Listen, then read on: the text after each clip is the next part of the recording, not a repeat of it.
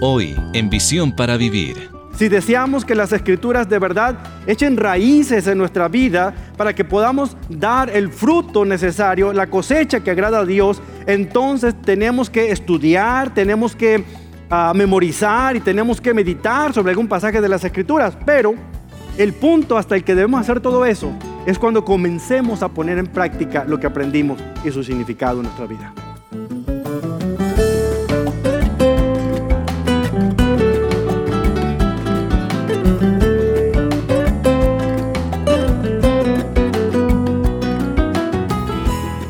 Si le dicen que un huracán se dirige hacia usted pero se niega a buscar refugio, los resultados serán devastadores. El conocimiento que no toma las medidas adecuadas es inútil. De la misma forma, podemos pasar toda una vida leyendo la Biblia, pero hasta que no apliquemos su sabiduría y caminemos en la verdad, absolutamente nada se ha logrado. Estamos en la mitad de una serie útil titulada Aliméntese de las Escrituras y hoy, en Visión para Vivir, el pastor Carlos Azazueta explica cómo implementar efectivamente la verdad de las Escrituras con el mensaje titulado Agregar los condimentos, aplicar el texto de las Escrituras.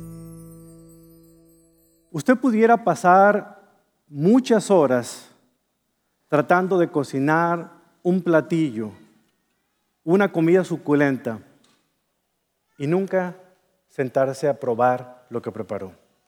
Usted puede pasar horas seleccionando los mejores ingredientes, lavando y cortando verduras, cocinando la carne a la perfección y luego mezclar todos estos ingredientes y después de haber terminado de preparar ese hermoso bocadillo, ese hermoso y suculento manjar, lo deja ahí en la cazuela sin ni siquiera probar para ver si está bien condimentado, si le falta un poco de sal o un poco de pimienta. Simple y sencillamente pasó mucho tiempo elaborando esa comida, pero no tiene idea lo que sabe.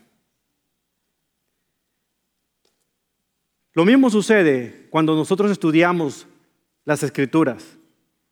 Podemos pasar grandes horas, largas horas, observando el texto con dedicación, con mucho cuidado, interpretando para conocer el significado de un pasaje en particular, obtener una perspectiva bíblica cuando comparamos un pasaje con otro en la correlación. Sin embargo, toda esa preparación tan laboriosa quedará incompleta si no se hace el último de los cuatro puntos de la receta para alimentarnos de las escrituras, que es la aplicación. Estudiar las escrituras sin permitir que ésta penetre en lo más profundo de nuestra alma sería como preparar todo un banquete sin ni siquiera probar un solo pedacito de esa comida. Pues es en la aplicación de la verdad que encontramos nosotros la convicción de pecado, la dirección que tenemos que seguir la corrección de nuestra manera de vivir y el apoyo necesario para seguir creciendo espiritualmente hasta llegar a la madurez, a la estatura de aquel varón perfecto que es Jesucristo. Si no aplicamos un pasaje, dudo mucho que alguien pueda llegar a la madurez. Nos vamos a convertir en personas intelectuales que saben mucho de la Biblia, pero que sus vidas nunca han sido transformadas. Alguien ha dicho lo siguiente, y muy acertadamente. Dice, podemos estar tan llenos de las escrituras en nuestra mente, pero también tan llenos de carnalidad en nuestro corazón al mismo tiempo. Y es que realmente no hemos aprendido la palabra hasta que no la aplicamos a nuestra vida. Esa es la razón por la cual quizá algunos de ustedes que me están escuchando después de 10, 15 años de convertido, sigue siendo la misma persona pecadora la misma persona que fue hace 15 o 20 años cuando comenzó a caminar con Dios. Sigue testaruda, enojona, sigue rezongona, sigue de chismoso o chismosa. No ha cambiado nada. ¿Por qué? Porque le ha hecho falta aplicar la verdad de la Biblia en su vida. Entiende lo que dice el texto, pero no lo aplica. La aplicación realmente corona este proceso de interpretación de las escrituras. Todo, todo lo que la escritura puede significar para nosotros se ve realmente resumido cuando una persona, un estudiante de la Biblia, la está aplicando en su vida. Con frecuencia nos acercamos a la Biblia para leerla, para enseñarla, para predicarla. Hacemos todo eso excepto lo más importante, ser cambiados por la Biblia. Por lo tanto, nuestro primer objetivo debe ser entregarnos a nosotros mismos, a las escrituras, y aplicar las escrituras a nosotros mismos.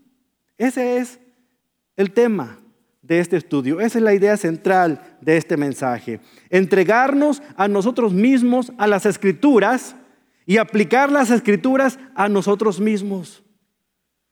¿Sabe? En la observación y en la interpretación, usted y yo estudiamos la palabra de Dios, pero en la aplicación, la palabra de Dios nos estudia a nosotros. Por eso es muy importante hablar de este tema de la aplicación.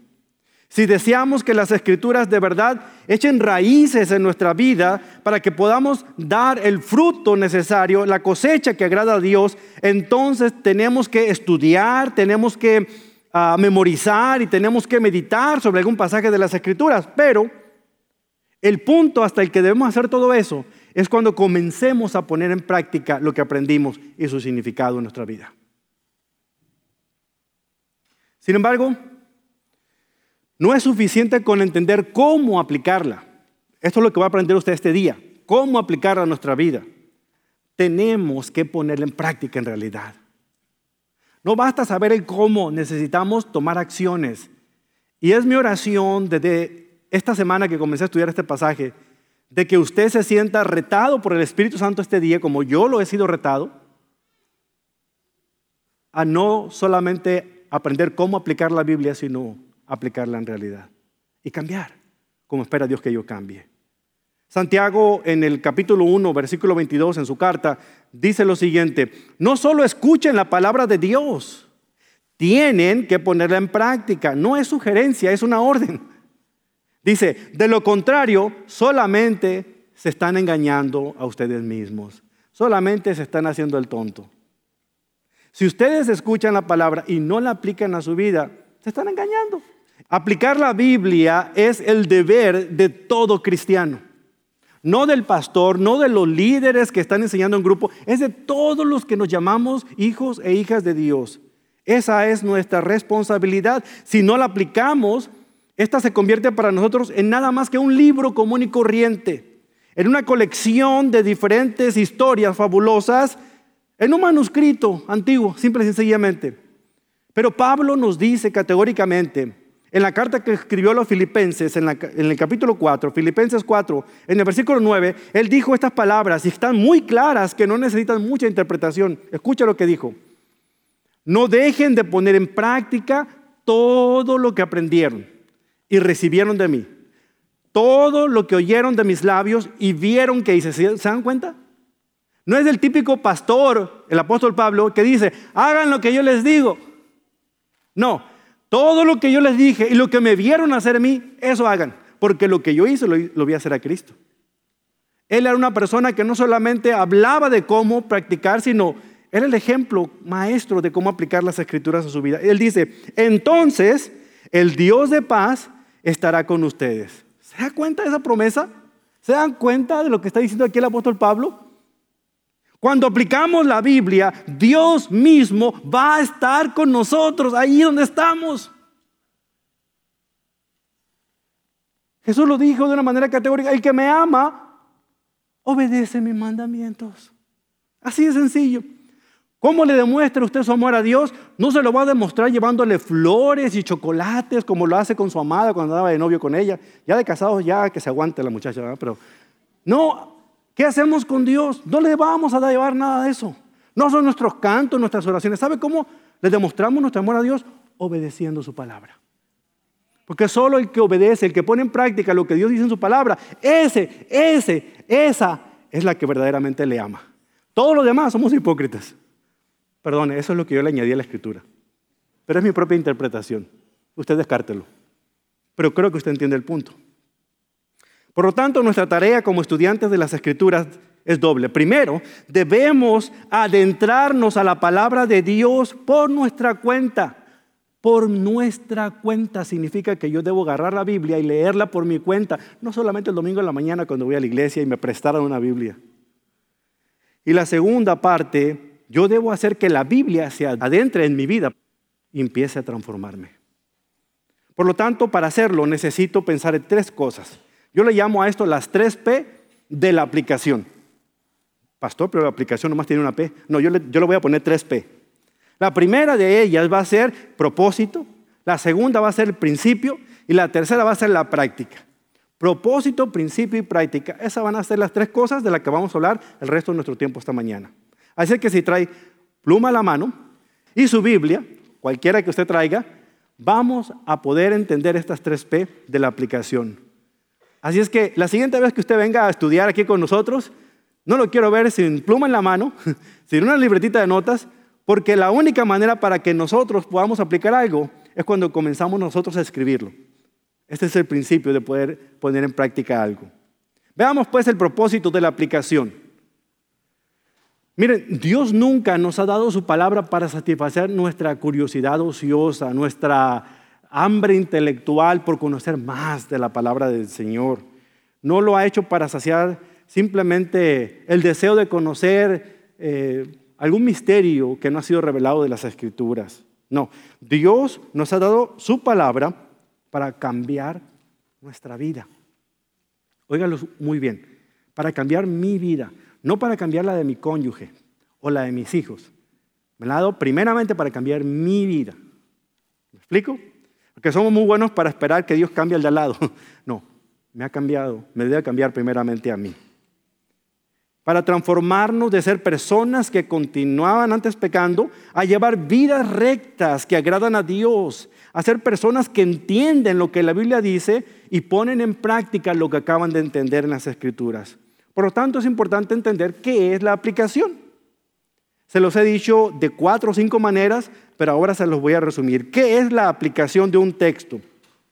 Significa tomar la palabra de Dios de manera personal es permitir que las verdades de la escritura resalten los aspectos que necesitan que yo preste atención en mi vida. Y eso me mueva a cambiar. Cambiar mi actitud, cambiar mi comportamiento, cambiar mi manera de pensar. Porque cuando la Biblia me contradiga a mí, el que tiene que cambiar soy yo, no la Biblia. A veces queremos cambiar lo que la Biblia dice y le metemos al texto lo que queramos que diga. Usted sabe que eso es una herejía, es hacer eisegesis, meterle al texto lo que queramos nosotros que diga. Pero lo que yo debo aprender es entender qué dice el texto, qué significa y cómo debo aplicarlo a mi propia vida. ¿Qué debo hacer al respecto? En otras palabras, ¿cómo puedo llevar a la práctica lo que he aprendido aquí en el pasaje que estoy leyendo? El evangelista D.L. Moody bromeando en una ocasión, dijo, nuestro gran problema es el problema del tráfico de la verdad no vivida. Tratamos de comunicar lo que nunca hemos experimentado en nuestra propia vida. Es decir, tratamos de enseñar lo que no hemos aprendido. Queremos decirles a otros que hagan lo que nosotros no hemos practicado por nuestras propias vidas. Y eso es lo más parecido a lo que yo llamaría hipocresía. Ahora, si entendemos ya lo que es la aplicación, porque es importante la aplicación. Y hay cuatro aspectos que nos ayudan a entender la importancia de la aplicación. La primera de ellas es la siguiente. El primer aspecto es el siguiente. Porque tenemos que practicar lo que decimos que creemos. Es importante. Si tú, mi hermano, si tú, mi hermana, te dices que eres cristiano, tienes que practicar lo que la vida cristiana es. Si tú crees como dices, ese es el tema de la carta de Santiago, por cierto. Si tú crees como dices que deberías, ¿por qué te comportas como no deberías? El problema con Santiago es el siguiente. Santiago era una persona un poquito, ¿cómo le diría yo? no incrédula, pero muy escéptica. Santiago, el medio hermano de Jesús, era un poco escéptico a los demás cristianos. No contradecía a Pablo. Pablo decía, no por obras para que nadie se gloríe, no es por obras que uno recibe el favor de Dios o la salvación, no, es por gracia, o sea, no tengo que hacer nada para merecerlo. Y luego Santiago dice lo siguiente, pero muéstrame tu fe a través de tus obras. Pareciera que es una contradicción, pero no, es un complemento. Santiago simplemente está diciendo, no somos salvos por las obras, pero las obras son una evidencia de que ya somos salvos. ¿Se dan cuenta? Y las obras buenas no tienen que ver con ayudar a una hermana ancianita a cruzar la calle o, ayudar a un niño huérfano en algún lugar allá en Sudamérica. Esas no son buenas obras de las que menciona Efesios. Las buenas obras que menciona son que yo aprenda a poner en práctica los principios de la vida para que mi vida sea cambiada, para que mis actitudes sean cambiadas, para que mi comportamiento sea... Esas son las obras que produce el verdaderamente ser un, un hijo o una hija de Dios. Empiezo a mostrar el fruto del Espíritu Santo, que se traduce en amor, gozo, paz, paciencia, bondad, benignidad, dominio propio. Ahora, si no camino por ahí, camino por otro lado, que es el fruto de la carne, que son envidias, borracheras, pleitos, avaricias y un montón de cosas que hay más. Así que usted tiene todos los días la elección en sus manos, caminar en el espíritu o caminar en la carne. Y a como usted caminó esta semana, usted sabe perfectamente cuál camino eligió.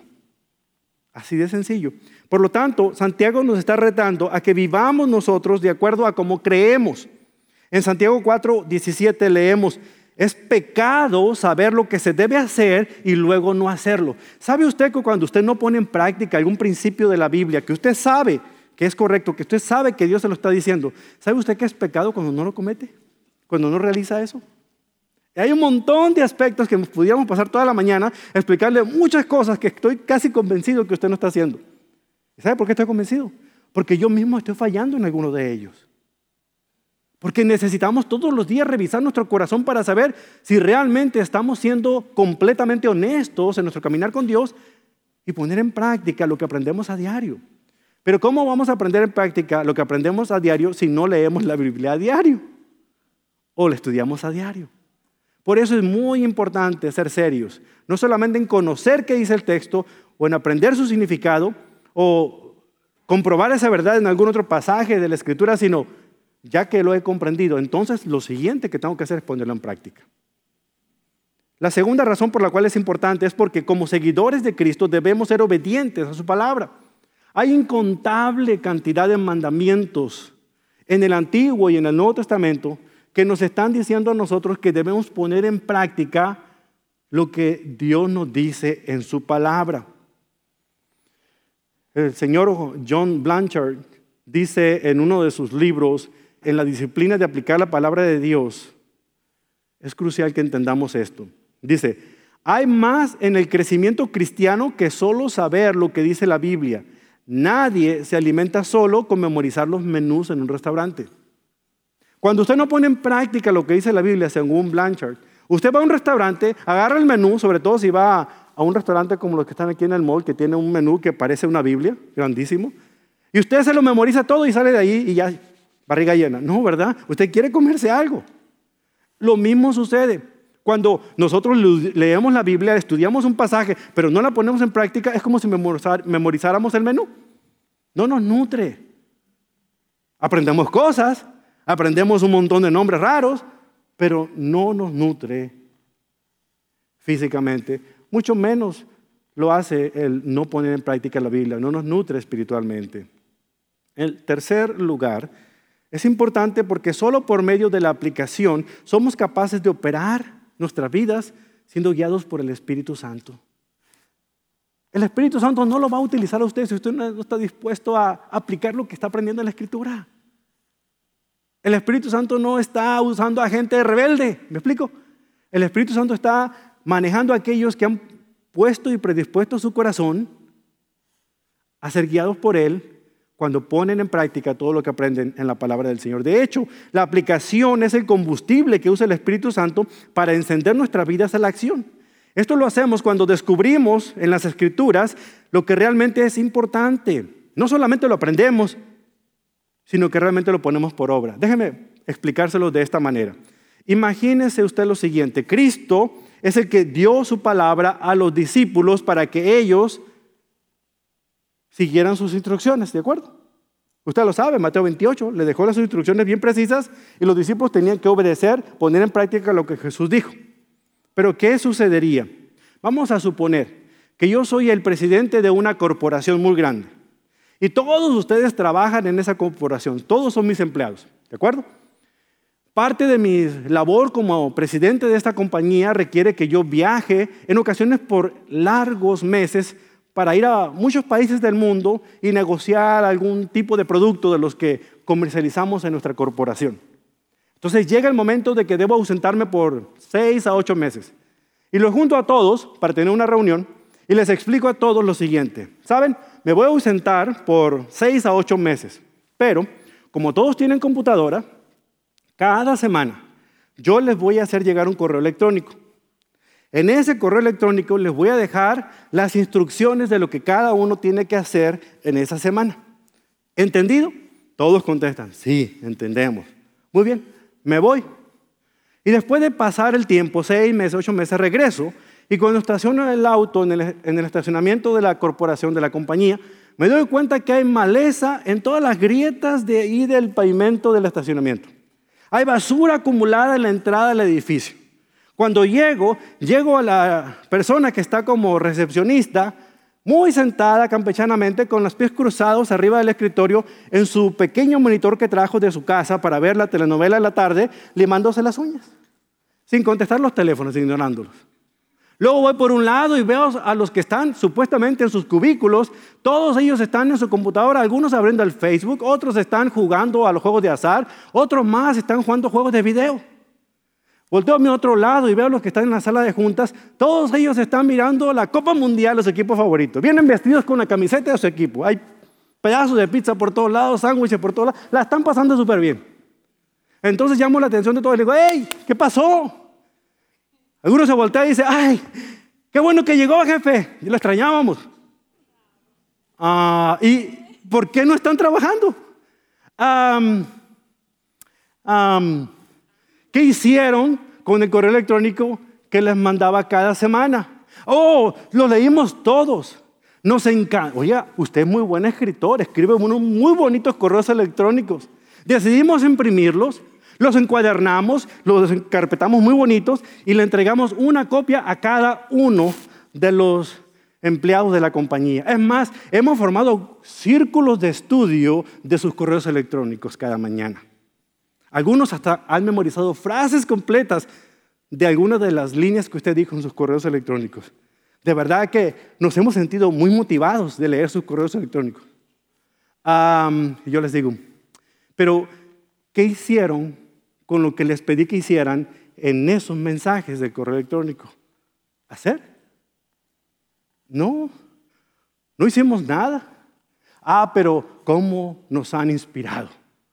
Cómo los hemos memorizado, cómo los hemos querido. Los hemos dejado todos muy bonitamente encuadernados para que cuando sintamos el deseo y queramos ser inspirados nuevamente, volvamos a sus correos electrónicos y sigamos adelante. Eso ilustra exactamente lo que nuestro Señor ha hecho con cada uno de nosotros. Cada semana Él nos manda un mensaje y nos da instrucciones precisas para que las realicemos esa semana. Y lo único que podemos hacer con ellos es encuadernarlas de manera muy bonita, de vez en cuando leerlo, memorizar algún pasaje y buscar algún tipo de inspiración, pero nadie está poniendo en práctica lo que cada semana nos dice que hagamos.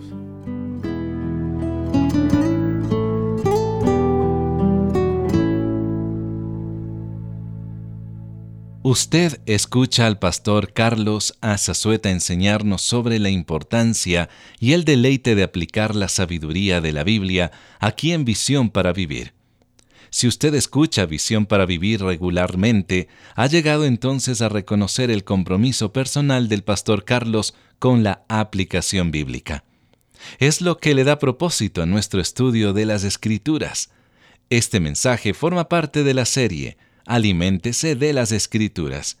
Y si le gustaría adquirir la serie completa en disco compacto o formato digital, entonces visite visionparavivir.org slash librería. ¿Le puedo preguntar cuántas veces al día come? Es bueno saber que hay alimento en casa.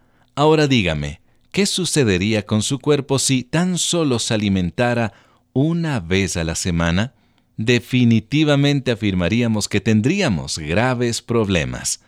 Es lamentable que algunos creyentes se alimentan de forma espiritual únicamente los domingos cuando visitan la iglesia. Es por eso que sus vidas padecen de atrofia espiritual.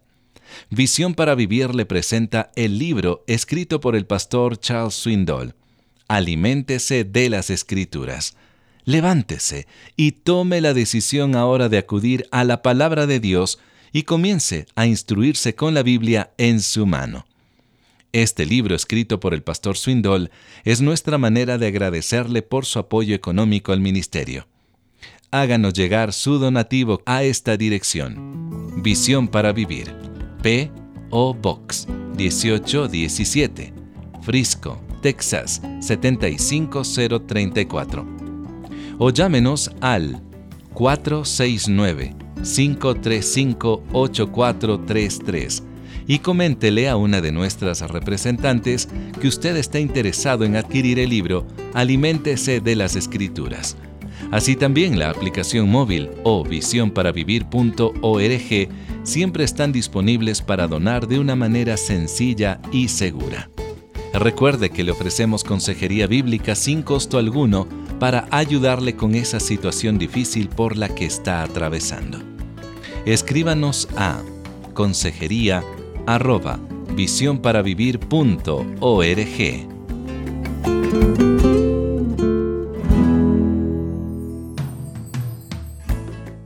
Mañana, aquí en Visión para Vivir, el pastor Carlos le va a ayudar a aplicar las escrituras a su vida.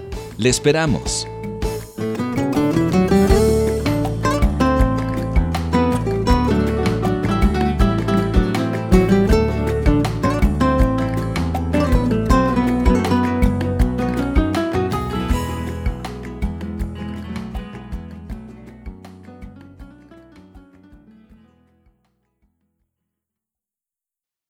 Este mensaje, aplicar el texto, es copyright 2018 y su grabación es copyright 2023 por Charles R. Swindoll. Todos los derechos reservados mundialmente.